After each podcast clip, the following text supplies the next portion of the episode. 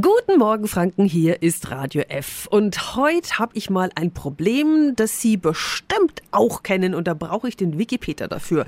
Jedes Mal, wenn ich meine Spaghetti mit Tomatensauce in eine Plastikdose packe, weil ich sie wohin mitnehmen möchte, vielleicht in die Arbeit, schaut die so aus, dass ich sie am liebsten wegwerfen will. Total verfärbt.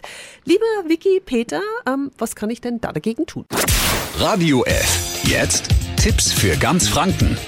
Hier ist unser Wiki Peter. Dagegen hilft mein Allheilmittel Backpulver. Dazu einfach heißes Wasser in die Frischhaltedose geben, zwei Päckchen Backpulver dazu und für ein paar Stunden einwirken lassen. Danach gut mit Wasser ausspülen und besonders hartnäckige Flecken, die gehen meistens mit Alkohol oder Essigessenz weg. Okay, und äh, kann ich die Flecken auch vorher vermeiden vielleicht? Wodurch entstehen die überhaupt? Ja, das hängt vor allem davon ab, was für Essen in die Plastikdose oder auf den Teller kommt. Vor allem Tomatensauce, aber auch Karotten, rote Beete und alles mit Kurkuma, zum Beispiel selbstgemachtes Curry, die verfärben sehr stark und gerade Plastikdosen verfärben sich besonders leicht, wenn die Nudeln mit Tomatensauce in der Mikrowelle warm gemacht werden. Dann öffnen sich nämlich die Poren im Plastik und wenn das dann wieder abkühlt, schließen sich die Poren und dann wird es fast schwer, die verfärbte Dose wieder sauber zu kriegen.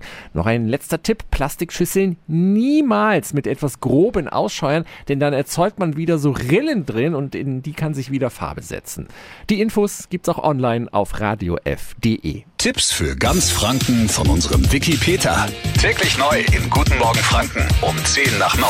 Radio F.